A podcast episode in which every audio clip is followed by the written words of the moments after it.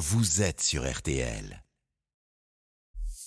Agnès Bonfillon, Pascal Pro, RTL Midi. Ce centre euh, pour le deuxième poteau pour la tête et le but Le but d'Adrien Rabiot. Non, non, non, non, si. euh, Pour le deuxième poteau pour la tête et le but Le but d'Adrien Rabiot. Non, non, non, non, si. Ah oui il est validé, bien sûr qu'il est validé. Après plus d'un mois de compétition, de surprises, de sublimes buts, d'émotions, c'est l'heure du bilan, puisqu'ils sont revenus. Ils sont rentrés du Qatar eux aussi, Nicolas Georgerot et Philippe Sansfourge. Bonjour à vous. Bonjour, à tous Bonjour, bonjour. Bah, D'abord, ça vous fait plaisir de vous revoir. Vous Mais nous avez fait vibrer. Franchement, vous nous avez fait vibrer. C'est un plaisir de vous écouter. Votre enthousiasme et puis la qualité de, vos informa- de votre information et, et- et faisait plaisir à entendre. Donc, euh, bravo. Et Bah, surtout, alors C'est un- plaisir aussi de revenir euh, parmi les nôtres, mais cette Coupe du Monde, c'était à la fois, euh, ça on le sait qu'à la fin, mais un moment d'histoire pour le sport français, avec cette finale qui va rester dans la légende. Et puis il y avait tout ce contexte, le, le Qatar, euh, une Coupe du Monde, pas en plein hiver, mais sur le- la fin de l'automne et quasiment l'hiver, avec toutes les questions. euh, de société, de, de- vie euh, qui, euh, qui étaient autour. Et c'est vrai que le fait de, de- témoigner de tout ça, de mêler le, le sport, la vie, euh, la politique, le social, eh ben, on avait un peu l'impression euh, d'être au centre de quelque chose euh, qui était sous, le, sous les yeux, sous le regard de, de la terre entière, et que le, notre rôle dépassait un petit peu celui de commentateur sportif et de rendre compte en fait de ce qui se passait et ce dont toute la terre entière parlait et d'essayer de, de- de discerner comme ça un petit peu des, des morceaux de vérité parce qu'il n'y en a pas qu'une mais C'est un bilan globalement positif. C'est-à-dire que l'organisation est parfaite, les stats sont somptueux. Jouer en hiver, c'était la première fois à l'arrivée, tu t'aperçois que les joueurs sont en meilleure forme. Les matchs ont été souvent de très bonne qualité. L'audience était au rendez-vous. Il y a peu de points noirs. Je parle en matière de foot. Ah oui, c'est ça, il faut bien le préciser. En matière, de, en matière Monde. de foot, parce que c'est un pays qui a été euh, sous cloche pendant, pendant un mois. On a envoyé les enfants euh, à l'école, euh, on a envoyé les gens au télétravail, donc évidemment ça circulait plutôt bien. Dans, dans Doha, on avait cette image-là d'un pays qui était tout, tout tourné vers sa Coupe du Monde, avec évidemment l'enjeu d'image qu'il y avait. Maintenant, si vous retournez au Qatar dans six mois ou dans un an, je serais assez curieux de voir comment tout cela se passe d'un point de vue euh, sociétal. Il faut, il faut pas être dupe de, de Non, tout mais ça. C'est pour ça que par exemple, le stade Oui, de la, la- finale, la il question est de foot, oui. exceptionnel.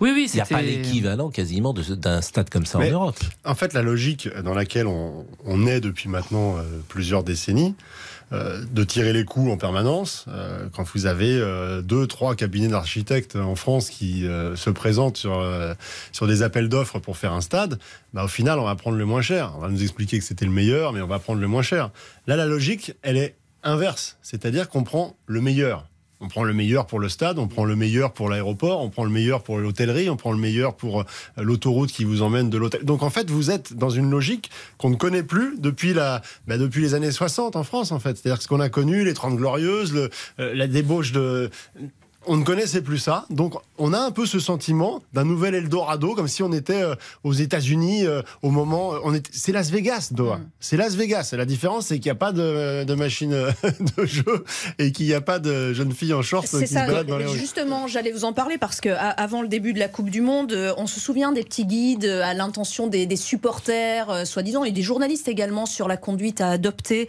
pour ne pas euh, choquer euh, euh, les Qatariens et les Qatariennes. Qu'en avez-vous pensé? Est-ce qu'il a été facile pour vous de boire un verre d'alcool? Oui, euh, tout, tout bêtement. Dans, dans notre hôtel, par exemple, notre hôtel, il y avait de l'alcool qui était euh, servi. C'était pas dans le cas dans, c'était pas le cas dans, dans, dans tous les hôtels, mais oui, oui, il y avait euh, plusieurs hôtels où il y avait des suiveurs de, de l'équipe de France et les différentes sélections où c'était possible. Il y a aussi les grands hôtels internationaux.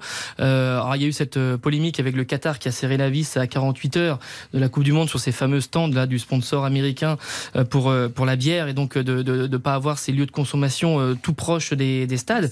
Mais sinon, euh, finalement, euh, euh, c'est pas quelque chose qui a été euh, totalement qui a disparu de la circulation. On voyait des gens. Moi, j'ai vu des gens ivres au Qatar, des, des Saoudiens, par exemple, qui étaient ivres, qui venaient passer la journée, qui buvaient dans les dans les hôtels et qui reprenaient l'hôtel, la- l'avion le soir pour retourner à Jeddah ou ailleurs. C'était assez. Est-ce que vous avez eu le sentiment de vivre dans un pays où les droits humains étaient attaqués?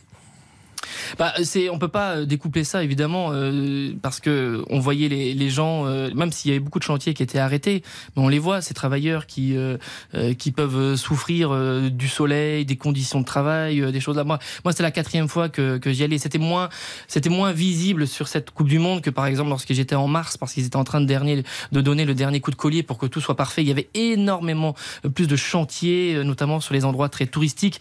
Euh, il y avait euh, cette corniche là, il y avait toutes les euh, toutes les rues, euh, toutes les canalisations étaient euh, ouvertes parce que ils voulaient refaire toutes les toutes les tranchées sur les canalisations parce qu'ils avaient bouché les. Je vais donner un exemple. Ils avaient bouché les canalisations pour éviter les rats il y a quelques années. Sauf qu'ils se sont rendus compte qu'il y a des gens, notamment à la FIFA, qui leur ont dit attention, s'il pleut pendant la Coupe du Monde, il y avait 70 ou 80 cm d'eau, donc il faut absolument rouvrir. Donc ils ont dit bah ok, bah, pas, pas, pas de problème, on va faire les chantiers. Donc ils ont rouvert sur des kilomètres, des kilomètres et des kilomètres de voiries, pour faire des caniveaux, pour faire tes- ces canalisations là. Euh, bon, tout ça, euh, on ne l'a pas vu parce que euh, le, le- ça a été mis, mis en sommeil. Mais oui, autrement, on- euh, il y a toujours ces, ces travailleurs et ces situations. Bon, vous allez rester avec nous, on ne vous lâche plus. Euh, vos familles étaient contentes de vous retrouver hier? Oh, bof, moyen. Oui, Ah, oui, oui, oui. J- J'espère quand même. Les enfants Hein se sont couchés tard. Mais oui, les enfants, Oui, vous, alors vous n'aviez pas vu votre petit garçon pendant cinq semaines? Eh ben non. Il Non, était non. content? Bah oui, il m'a sauté au cou. Il vous a appelé tonton, il y a tonton Philippe qui est de retour. mais c'est ça la vie des grands reporters. Bon, Euh, mais vous allez rester avec nous parce que les auditeurs vont, euh, j'imagine, vous interroger et vont vous poser des questions. Et puis c'est la grande famille d'RTL puisque euh, Morat sera là également, Hugo Hamelin sera là et puis passera Jean-Michel Rascol, Isabelle Langer. On pense aussi à Christian Olivier et Eric Silvestro, tous ceux qui ont animé notre tranche entre 12h et, et 14h30. Pour le moment, c'est une pause et nous parlons culture dans une seconde. Pascal Pro, Agnès Bonfillon. RTL Midi.